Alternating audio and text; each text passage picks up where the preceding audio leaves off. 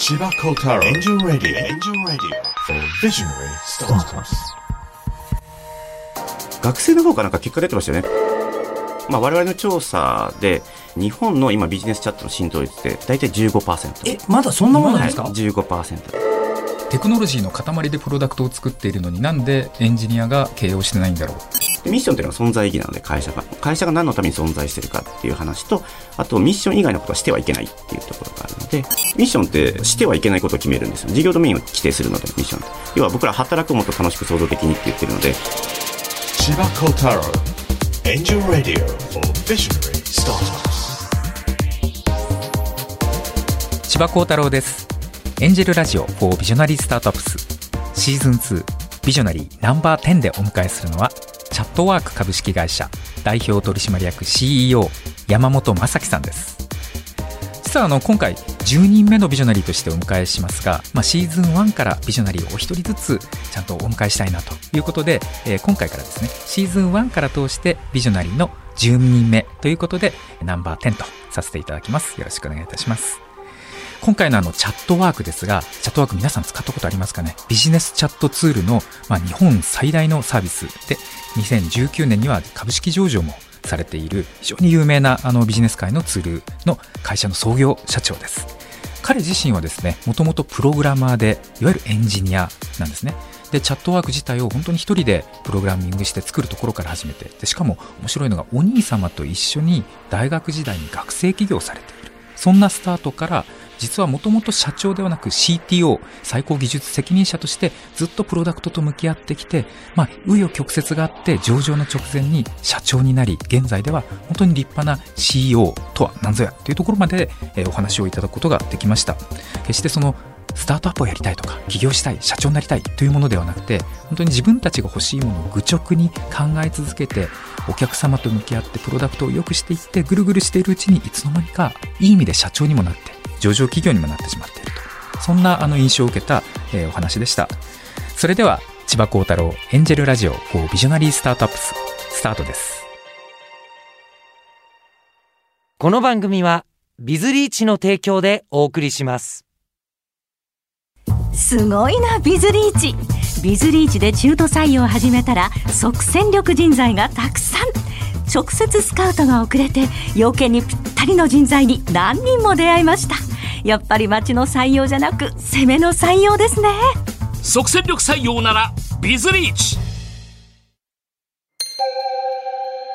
このラジオは日本のすべての若者や子供たち、夢を描く人たちに対して、スタートアップを志す楽しさを伝えるため、スタートアップのポジティブな面に注目して、起業家たちそれぞれが描く夢についてのみ、徹底的に深掘りする番組です。日本放送、吉田久典です。千葉幸太郎エンジェルラジオ for ビジョナリースタートアップス。この番組は日本を代表するエンジェル投資家、千葉幸太郎さんが注目する壮大な夢を持つスタートアップ起業家、ビジョナリーが登場。起業家たちが目指す夢の実現に向けたビジョンに千葉幸太郎さんが切り込みます。それではお迎えしましょう。今回ご登場いただくのは、チャットワーク株式会社代表取締役 CEO 山本正樹さんです。よろしくお願いします。よろしくお願いしますいらっしゃいませ あの、こう、社長っていうと、こう、皆さんね、あの、古いイメージかもしれないですけど、運転手さんがいらっしゃる車で、はいえーご登場みたいなイメージなんですけど、折りたたみ傘を持って登場する。は 来ましたねい。今日雨なんですよね普通に歩いて、はいもう安い傘で来ました。なんかあの、きっと CEO というよりも、まあ、どこかの会社の中堅社員の方かなみたいに思う方が多そうな。上場企業ですからねですよね。はい。という山本さんのプロフィールからご紹介させていただいても、もちろんです。電気通信大学情報工学科ご卒業。バリバリの理系で、そうですね。コンピューターサイエンスをやってて、あの、調布の大学で、はいはい。あの、勉強してました。で、えー2000年の大学在学中に、えーお兄様と創業されてるんですね。そうですね。兄弟で学生企業という形で創業しまして、で、兄が CEO をやっていて、私は CEO じゃなかったんですね。CTO という技術の最高責任者というところで、えっと、開発を担当するという形で、えーとチーフテクノロジーオフィサー。ですか？はい。はで兄がなんかビジネスの企画をして、はい。で私がプロダクトを作って、まあ、インターネットでビジネスをするみたいな、まあはいそんなコンビで立ち上げたみたいな、そんな創業ですね。えーと、これがチャットワークの前身となる EC スタジオをを創業されてるんですけど、2000年っていう頃だと、えーっと、そうですね。つまり18、9? あそうですね18、9ぐらいで本当に大学在学中の頃でもうはい2000年代っていうともうなんか日本にインターネットが来た初めぐらいみたいななんかそんな空気感の時ですねまだインターネットブラウザが下手するとモザイクぐらいじゃない？いやいや、そいやいやいやこまでじゃないですねそこ。までではない。 Netscape は、はい、あってっていう感じですね。IE も出てたかな IE もちょっと出てて、で、 Netscape と争ってたぐらい。常時接続はまだそんなに普及してなくて、うん ISD、そうですね。ISDN とか、そうですね。 INS 1ニッパとか、え ADSL が出るか出ないかぐらいな、そんなぐらいのタイミングですね。本当黎明期ですよね。はい、黎明期の頃で、本当大学生がホームページ作って、なんか100万円ぐらいもらえるみたいな、そんな時代でしたね。僕も同じ仕事してました。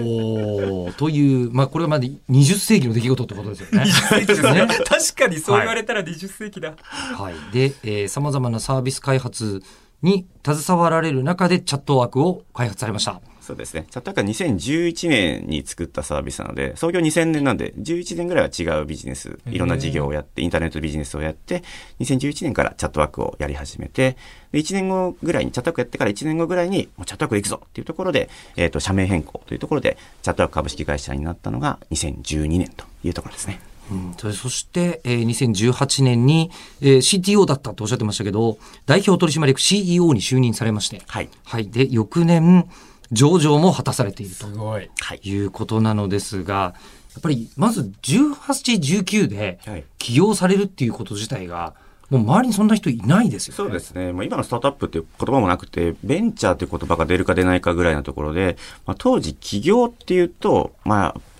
あの、親、親とか親戚子らは、あの、就職できなかったのって言われてるような、そんな時代で、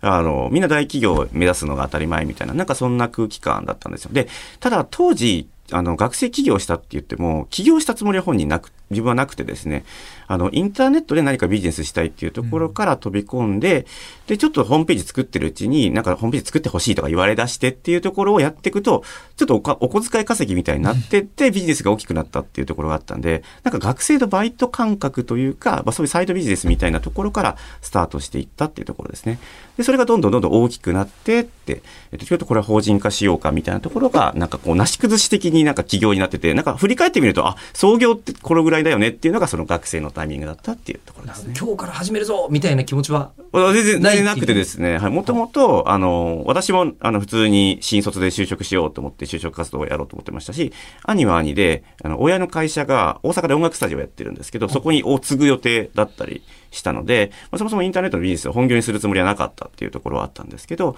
まあ、時代のな波というかね、インターネット黎明期のその、あの、タイミングが良かったんだと思いますけど、学生ながら、まあ、どんどんどんどん申し込みというかね、ビジネスの問い合わせが来るっていうところで大きくなってって、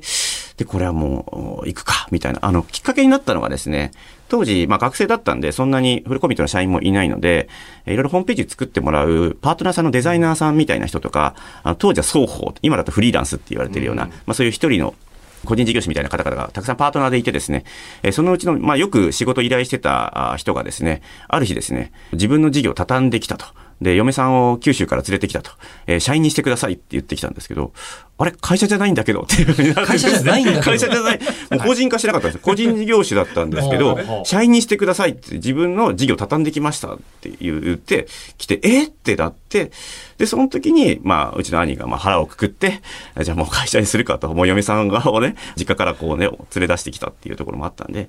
じゃあ腹をくくってやるかって言って、法人化をして、有限会社 EC スタジオっていう名前で最初スタートしたっていうところがあったんで、ちょっとそのきっかけがなかったら、もうちょっと遅れてたとか、もしかしたら起業してなかったかもみたいなところはありますけれども、それが直接的なきっかけでしたね。会計ベースじゃなくて人情ベースで会社始めていらっしゃるんですね。はいあの創業メンバーがなんか向こうから来たというか、はい。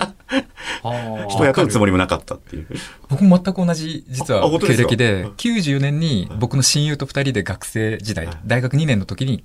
商売始めたんですね。会社じゃなくて。あそうそういう感じですね。ホームページ作りから始まって、まさまさに1件100万円もらえるってお話いただいて、それは欲しいバイトだと思って、あの、プログラマーの親友がいたんで、僕がまあ CEO 的な役割で、で、彼が CTO 的な役割で、で、もう2人でもう夜鍋してずっと1週間やると大体仕上げられるんで、1週間で100万円だ、50万円ずつ分けるぞ、みたいなところから、で、だんだんだんだん仕事いっぱい受けるようになって、全部個人で受けてたんだけど、税金とかいろんな問題が発生してきて、で、しかもアルバイト人を雇わなくちゃいけなくなってきて、うんで、最初親の会社を間借りしてたんですけど、はいはいはい株式会社の端っこ。じゃあ会社にするしかないなって言って途中で腹くくって、法人化してるんですよ、ね。私たちも一緒で、親の音楽スタジオの事務事務所を曲がりして。そうですよね。親の会社間借りして。やってました、やってました。結構そっくりですね。はい。あれでもそういう空気感だったんですよね。と当時起業っていうとなんかそそういうなんか学生が起業できるっていうの空気がなくて、うんなんかインターネットっていうものに対してこうね、そういう面白いと思った学生が飛び込んでって、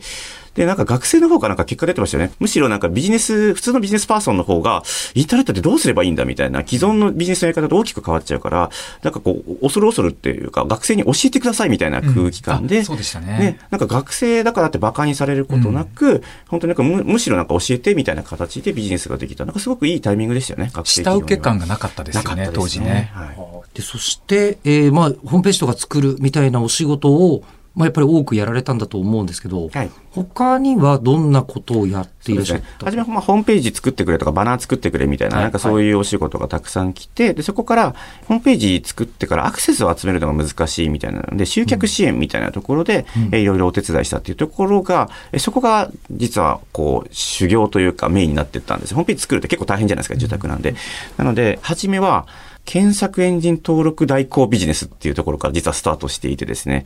昔 Google とかもなかったんですね。で、ホームページ作ったら、あの、今だと Google とかがこう、見に来てくれて、ヒットするようになるんですけど、当時はホームページを作ったら、えーいろんな、まあ、Yahoo とかそうなんですけど、いろんな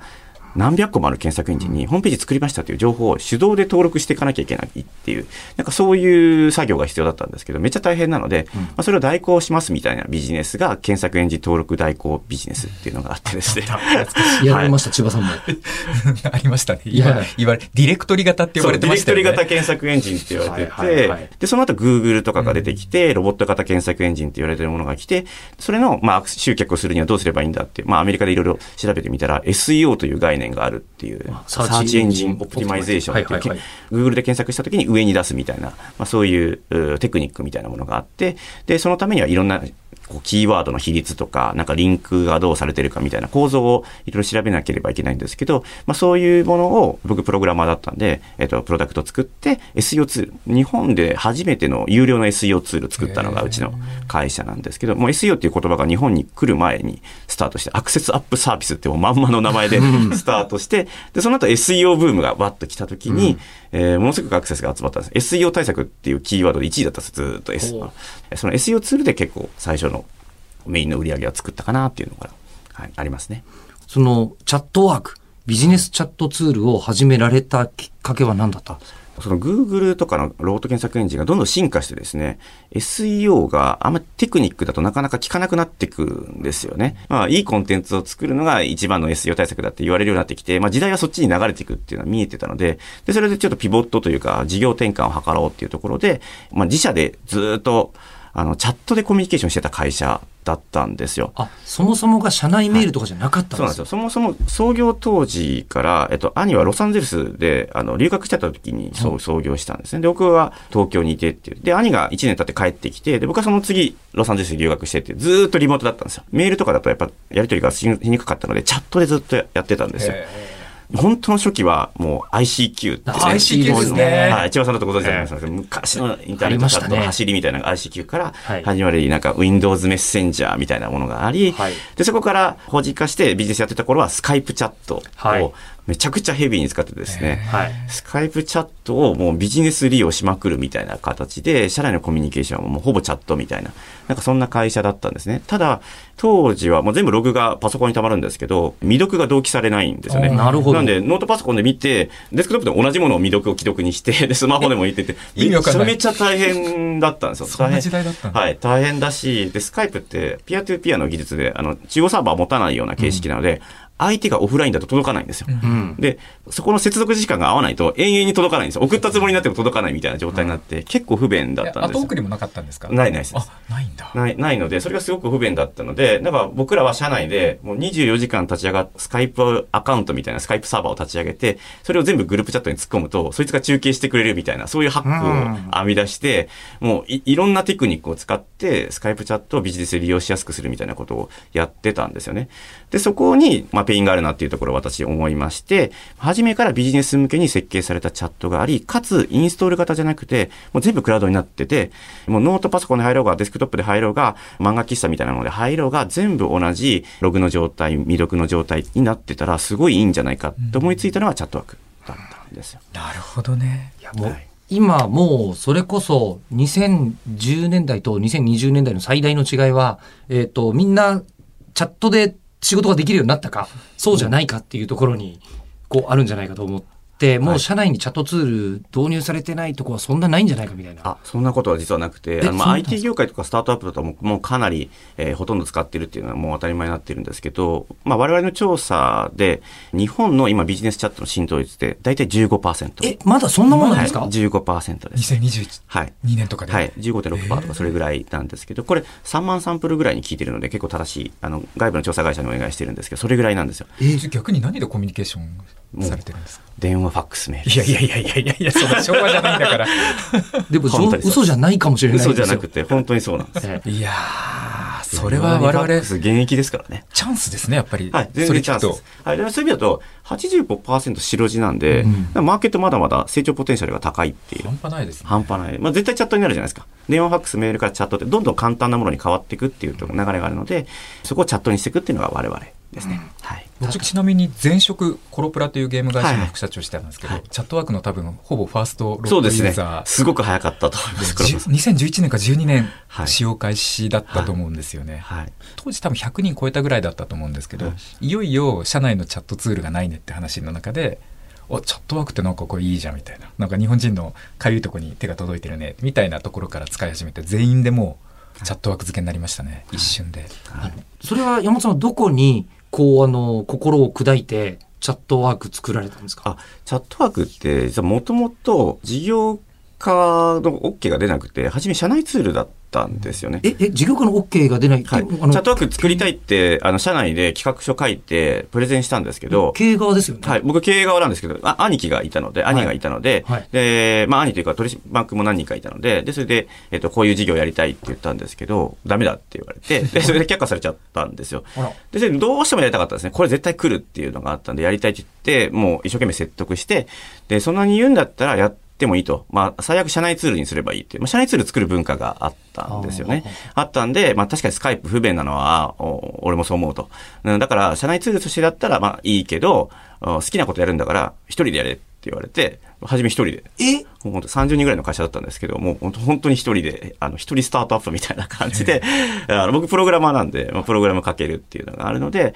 まあ、それで普通に、こう、モックアップみたいなことを作りながら実実装していったっていうところがあって、だからそういう意味だと、最初、社内のスカイプを置き換えるっていうのが僕の最初のマイルストーンというか目標、目標だったんですね。なんで、社内で使いやすいというか、社内のスカイプの使い勝手手の不便なところとか、え工夫して使っているところがあらかじめ仕様に取り込まれてるみたいな、自分たちが使いやすいビジネスチャットみたいなところを結構徹底的にやってたっていう、まあ、プロダクトアウト思考というかね、自分たちが欲しいものを作るみたいな、そんな形で、あの、最初は考えてたので、はいそういう意味ではそういう、まあ、日本的なコミュニケーションだろうし、まあ、なんか30人ぐらいの中小企業みたいなところに、すごくフィットするような設計になってたっていうのは、自分たちがなんか欲しいものを作ったっていう、なんかそういうところからですね。はい。あの、じゃあそこから、もう、まあ、初めはダメって言ってた、はい。あの、皆さんが、いや、これは商売にしよう、事業にしようっていうふうにおっしゃったポイントってのがあったんですか？はい。社内ツールをスカイプからチャットワークに置き換えてっていうところまでうまくいって、ただこれ事業にできるのかっていうところはまだ疑問が出てた時に、あの当時ですね、ユーストリームっていうのがすごく流行ってて、今でいう YouTube チャンネルが、むその当時はユーストリームっていうのがすごく流行っててですね、で、その時に自分たちで番組持ってたんですよ。EC スタジオって会社だったんで、EC スタジオの IT 活用チャンネルみたいな感じで、そういう、まあ、DX のいろんなネタみたいなものを毎週こうお届けするみたいな、そういう番組やってたんですけど、毎週やってると、ネタがなくなってくるんですよ。いろんな、いろんなことやってると。で、その時に、前社長の兄が、実は社内でこんなの作ってるんですよって言って、チャットワークの社内版のものをチラ見せしたんですよね、番組で。で、そしたら大反響があって、もうコメント欄が、これ欲しい、これ欲しいって言って、こういうのが欲しいんです。いつ発売ですか？みたいなのが、ふわーって殺到して。で、それで。そうそう。それで、あ、これ、これいけるんじゃない？っていうところで、一気に事業家の OK が出たっていうのが否、定されてたのに。そうそうそう。そう。そこから転換点になって、それまでもうほほぼ一人で、もうなんかこう、あの、あんまりリソースももらえなかったんで、自分の仕事をやった上でやれって言われてたんで、あの、こっそりやってたみたいなところがあったんですけど、え事業化 OK 言ったので、エンジニアとかデザイナーとかをアサインしてもらって、4、5人ぐらいのチームにようやくなって、で、それで、えそこから3ヶ月かけて、あの、正式リリースを目指すっていうので、はい、必死で、必死で作りましたね。で、正式リリースしたらもう社名変更するほどのヒット。そうですね、その1年後ぐらい、そう、2011年3月に我々リリースして、実はその3ヶ月後に LINE さんがリリースされているので、うん僕ら LINE さんより早いんですけど、3ヶ月が早いっていうところがあって、で、それでリリースしたんですけど、当時は我々の IT 活用みたいな DX みたいなことをやってたお客様向けに、まあ、ベータで提供しながら、そこが初期ユーザーになって広めていただいたっていうところがあったんですけど、まあ、いわゆるそういうチャットで仕事してたっていう人って、あの、千葉さんもそうですけど、そこそこいらっしゃるというか、詳しい人は結構つ使ってたんですよね。まあでも確かに不便だよねって思ってたっていうところが結構いて、そのいうユーザーさんが、まあ、ブログ書いてくれたりとか、口コミで広げてくれたっていうところとか、あとチャットサービスなんで、えっと、一緒にやろうよっていう形で、招待みたいなものがどんどん起きるっていうところがあって、わーって広がっていったっていうところが、その反響がすごかったっていうところがありましたね。で、その反響の大きさが、今まで事業10個ぐらいやってきたんですけど、全然違ったんですね。これはいけるっていう手応えを感じて、えっ、と、1年後ぐらいに、これにかけようっていうので、社名を変更して、で、他の10個ぐらいあった事業は、サービスを閉じたりとか、譲ったりとかをして、閉じ、少しずつ閉じていってっていう形でチャットワークに絞っていったっていう、そういう流れでした。これあの、数々の事業をご覧になっている千葉さんにはいお伺いしたいんですが、はいもしかしたら一番初めに手掛けた事業がチャットワークだったら、このヒット感に気づいていらっしゃらない可能性が。どうでしょうね。それはそれでそういう幸せな感覚で頑張ってるんじゃないんでしょうかね。よくこの業界ではピボットって言うんですけれども、1個目プロダクト作って、ああ、ちょっとダメかも。2個目作ってダメかも。3個目作ってみたいな話ってやっぱよくあるんですね。はいで、どっかで大ヒットした時にその感覚を絶対逃さないように、そこに一点集中して。で、もちろん1個目から、最初からそのプロダクトで社名にして一気に行くっていうパターンもあって、例えば僕の前職のコロプラは、最初コロプラっていうゲームがあったんですね。はい。で、ヒットしたんですね。うんで、社名もコロプラにしたんですね。子供も大きくなるぞって言って頑張ったら、途中で黒猫のウィズと白猫プロジェクトが流行って、あれ、社名とプロダクトずれちゃったな、みたいな。っていうパターンもあったりして。必ずしも前にやってた事業とヒットコンテンツが関係する場合もあれば、そうじゃない場合もそうなんです。ある。いろいろ、あの、そのヒットが出るタイミングって最初からある場合もあれば、後から来る場合もあるんで。うん。あの、山本さんの場合、先ほどからお伺いしていると、全部これが来るよねというか、その時代がこちらに来てるよね。風を受けるみたいのが、とてもお上手なのかなっていう気がしたんですね。これ、何がそのできる要因なんですか？特に学生の頃にうまくいったっていうところで言うと、いわゆるタイムマシン経営って言われてるんですけれども、アメリカがやっぱり何年も先を行っているというところがあるので、アメリカのまあインターネットのシーン、まあ、英語圏のインターネットシーンでどういうのが当たり前になってるかっていうのを調べて、でそれが遅れて日本にやってくるから、まあ、それを仕掛けるっていうところでやってきて、アメリカのインターネットの検索エンジンがこうなってて、で、日本だとこういう状態だから、じゃあそれをちょっと持ってくればいいじゃないかっていうのを日本語化してサービスにするっていうところからスタートして、SEO もそうだったんですけどってやってきましたっていうところがあって、そこからスタートしてったんですけれども、その中で、まあ自分たちが欲しいものを作るみたいな、あんまり今みたいにいろんなこう SARS みたいなものとかソフトウェアみたいなのがたくさんある時代じゃなかったんで、社内ツールをすごいたくさん作る会社だったんですよ。で、それにすごいこだわっていて、まあ、学生だったんで、あんまり営業したりとかサポートしたりとかに時間使えなかったので、もう全部自動化しようっていうのが僕らの初期のコンセプトで、えっと、当時の2000年ぐらいだとものすごく珍しかったんですけど、もう電話番号もないし、営業もしないっていう会社で、えっと、ホームページに ID とパスワード登録して、もう申し込みから決済からプラン変更、解約まで全部オンラインでできたっていうのを2000年ぐらいにやってた会社ってほぼ日本になかったと思うんですけど、まあ、全部作り込んでやったんですよね。なんで、でそれで自動で回るようにしたっていう、まあ、僕らはそれを自動販売機って呼んでたんですけど、まあホームページを自動販売機にして、うんそれを立ち上げて、それがチャリンチャリン稼いでる間に次の自動販売機を作るみたいな、なんかそういう作り方をしてたんですけど、まあ、そういうことやってるうちに、自分たちでこう社内のこう業務効率化みたいなのがすごい得意になってきたんですよね。で、そういうものを、だからそういうものをやっていくうちに、結構自分たちが他社他社の人たちに比べても結構そういう IT による自動化っていうのは得意そうだっていうのにどんどん気づくようになってきて、教えてくれとか、もういくら払ってもいいからコンサルティングしてくれみたいな、そういうことを言われることが増えてきて、これ強みに事業にしたらいいんじゃないかっていうところで、まあ、自分たちがやってってる働き方みたいなものを、えっと、世の中にプロダクト化して提供するみたいな、だからそういうところをやってきたのかなと思う。だから自分たちで価値を確信しているものを商品化していったっていう、なんかそういうところだったのかなと思いますけどね。今はいおいお伺いして、そのなんかチャットワークを作れるセンスと共通してるなと思ったのが、自動販売機って呼んでるところにある気が、ね、センスがいいですね。はい、あの、するんですよ。あの、こうセンスがいいっていうのは見た目におしゃれかっこいいでも使いづらいではなくて、そもそも僕らに自然に使わせてくれるというか、フィットさせてくれる力みたいのが、すごくあるなって思そううんですね。それで言うと、えっと、兄弟で起業したっていうのは結構大きくあってですね。で、兄が、えっと、ビジネスバタで、実は IT 全然強くない。あ、え、そうなんですか？もう、エクセルも使えないみたいな感じの人間で、はい。えっと、ただビジネス大好きみたいな、まあ、インターネット大好き、ビジネス大好きだけど、パソコンはそんなに、まあ、好きじゃないみたいなあ感じ、もう体育会系なんですよ。っていう感じ。で、で、僕はエンジニアで、まあ、ゲーム大好きみたいな感じのタイプだったんで、で、いつもやっぱ彼が言ってたのは、俺でも使えるものを作ってくれっていう話をしてたんですよね。だから、なので、えっと、IT のエンジニアとかが創業すると、け結構マニアックになっていくというか、IT に詳しい人たちの、のこう、会社というか、プロダクトが多くなってくるんですけれども、兄が社長をやってたことによって、割とそういう IT に詳しくない人も、まあ、カルチャーにあって、だから僕自身も、なんかそういう、こう、兄とか、そういう IT にあんま詳しくないスタッフがちゃんと使えるものとか、わかりやすいものっていうものが、プロダクト作りの当たり前だったんですよ。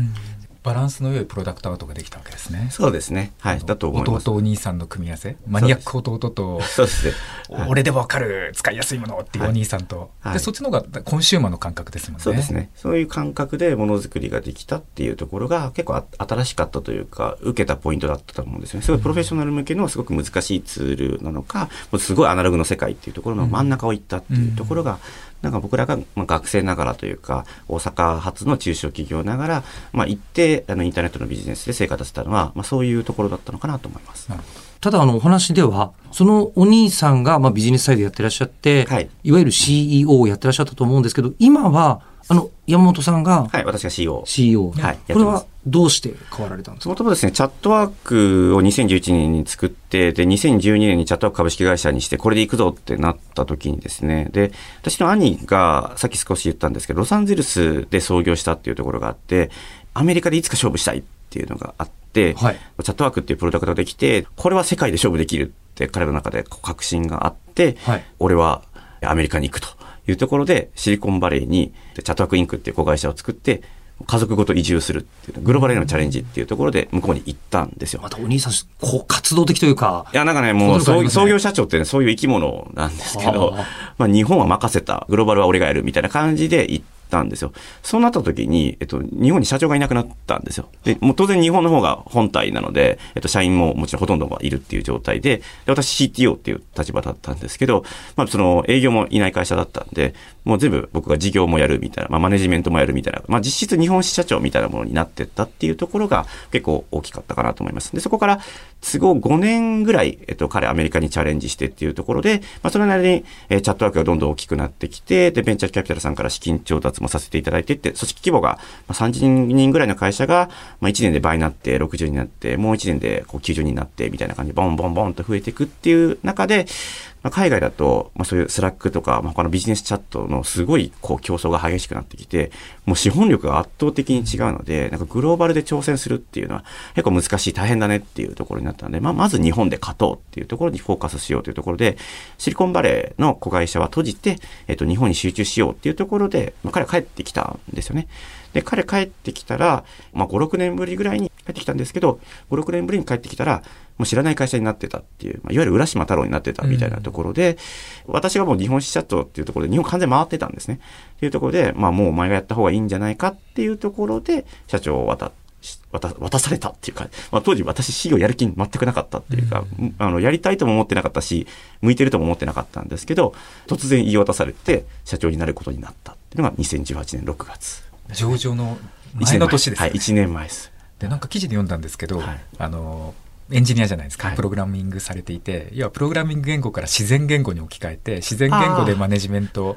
するっていうのは構造的なもので自分に向いてるんじゃないかみたいな記事もあ、そうですね。もともとエンジニアだったんで、もうひたすらコード書いてたいっていう人間だったんですよ。ただ、えっと、創業役員をやっちゃうと、マネジメントしなきゃいけないっていうので、マネジメントすると、プログラムを書く時間が減るのがすごい嫌だったんですよ。技術力が落ちるのがすごい嫌だったんですけど、である日ふと気づいて、こう、マネジメントで、それはエンジニアにコミュニケーションして、プログラムを書いてもらうっていうのも、これもプログラミングなんじゃないかっていうのに気づいたんですよね。なんかプログラミングって、プログラムを生成するプログラムとかもあったりするんですよね。なんかこれって一緒で、エンジニアの人たちにコミュニケーションして、プログラムを作ってもらうっていう広い意味でのプログラミングでものづくりなんじゃないかってこう気づいたときに、あ、これ自分の領域だって思ったんですよ。で、そこで、今までだとやらないって決めてたことを、あの、やろうって決めて、ひたすらこう、アマゾンで、あの、マネジメントの本を片っ端から買って、何十冊も買って、バーって読んで、なるほどって思って、こう、やるようにして、で、それでマネジメントできるようになったっていうところがあったんですけど、で、僕の中では、基本的に全部ものづくりなんですよね。なんか、ももいいものを作るためにはやっぱいい組織が必要で、で、いい組織を作るためにはやっぱいい業績が必要でっていうところをやっていくと、どんどんマネジメントとかビジネスとかもやっていくっていうのを全部やってった結果、なんか CEO っぽくなってったんですよ、実態として。プログラマーって本当経営者に向いてるところがあってですね、なんかプログラマーっていうと、なんかバグがあったらすぐ直せばいいじゃないかって思うかもしれないんですけど、100回に1回起こるバグとかあるんですよ。この後なんで起きてるかわかんないんですよ。そのプログラムのソースコード読んでもわかんないので、そういう時に原因切り分けするんですよね。なんか半分だけ前のバージョンに戻してみる。それで起きるかどうか見るみたいなことを、環境とか変数とか書き換えながら、えっと、特定していくんですよ。どんどん大きいところから原因を特定してって見つけていくっていうことをやるんですけど、結構マネジメントもビジネスも一緒なんですよね。売り上げが落ちてるみたいなことで、なんでなんだっけ、なんでなんだっけ、なんだっけ、なんだっけとか、組織コンディションが悪い、なんでなんだっけ、なんでなんだっけっていうところをやっていくと、そこには原因があるっていうところを、まあ、丁寧に論理的にこう推理してきな特定しながら、え手当てしていけばいいっていう。インフラ運用っていうかシステム運用に近いんですよ、経営って。はい。今言われてものすごく腑に落ちましたあの僕僕のその前職のコロプラも社長がエンジニアで僕が副社長で文系だったんですごくよくわかる感じがするのとあとやっぱ自分の実は人生かけて日本で変えたいなと思ってるのがエンジニア出身の上場企業社長をたくさん増やしたいんですね、逆にアメリカだとどちらかというとそっちの方が主流なのに日本は圧倒的に文系マネジメントスタイルなんですよ、これおかしいなと思って、うん。だってテクノロジーの塊でプロダクトを作っているのになんでエンジニアが経営をしてないんだろうって。なんか素直に思った時に日本アンバランスだなと。どうやったらエンジニア出身起業家あるいはエンジニア出身上場企業社長が増えるんだろうなっていうのは実は僕の大きな課題の一つなんですね。じゃあまさにその、あの、スタイルを実現されてるのが山本さん。そうなんです。日本で本当数少ない上場企業そうですね、私も上場させていただいて、たくさんの上場企業の社長とも合わせていただいてるんですけど、まあ、ちょっと創業期の頃に少しプログラム書いてたっていう人はいらっしゃるんですけど、まあ、し割とこうガチで CT をやってましたみたいな、そこまでの人はほとんどいないですね。はいだって結構難しかったのが、いわゆる CEO って営業型の人が多いので、すごいお話も上手で、なんかこうプレゼンテーションもできて、ピッチがすごい素晴らしくて、みたいな、なんかそういう人がたくさんいる中で、いや自分ってそういうタイプじゃないしっていうところで、結構なんかスタイルを作るのがすごく難しくて、本当に CEO ってやれるのかなとか、いうところがあったんですけど、なんか、エンジニア出身の CEO っていうスタイルがあるんだなっていうのが少しずつやっていく中で分かってきたっていうところがあるので、そういう意味では今は新しい独自のこう、エンジニアの CEO みたいな、なんかそういう方をなんか作りたいなって思ってやってます。はい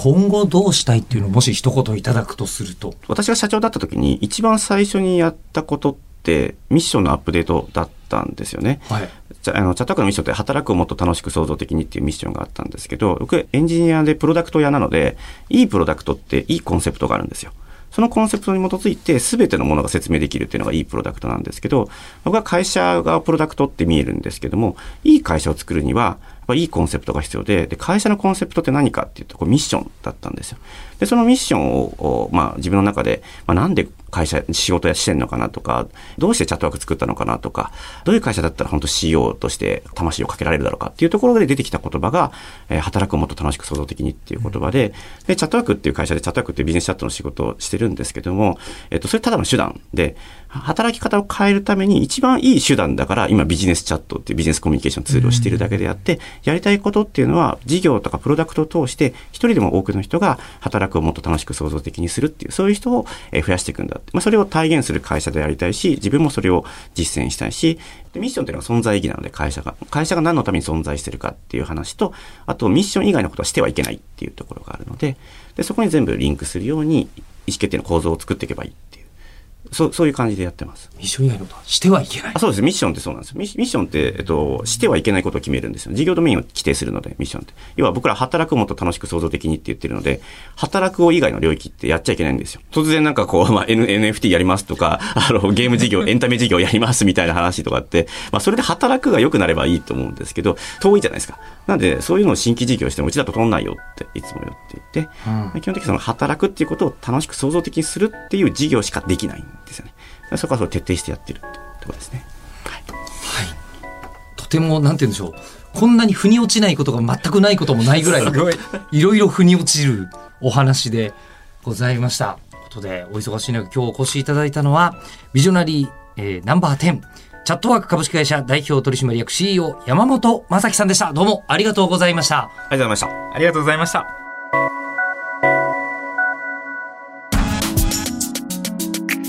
後までお聞きいただきありがとうございました番組を聞いた感想や千葉幸太郎さんへのお便りをぜひエンジェルアットマーク 1242.com angel アットマーク 1242.com までお送りくださいお待ちしていますナビゲーションは日本放送吉田久典でした Chiba Kotaro. Angel Radio for Visionary Startups.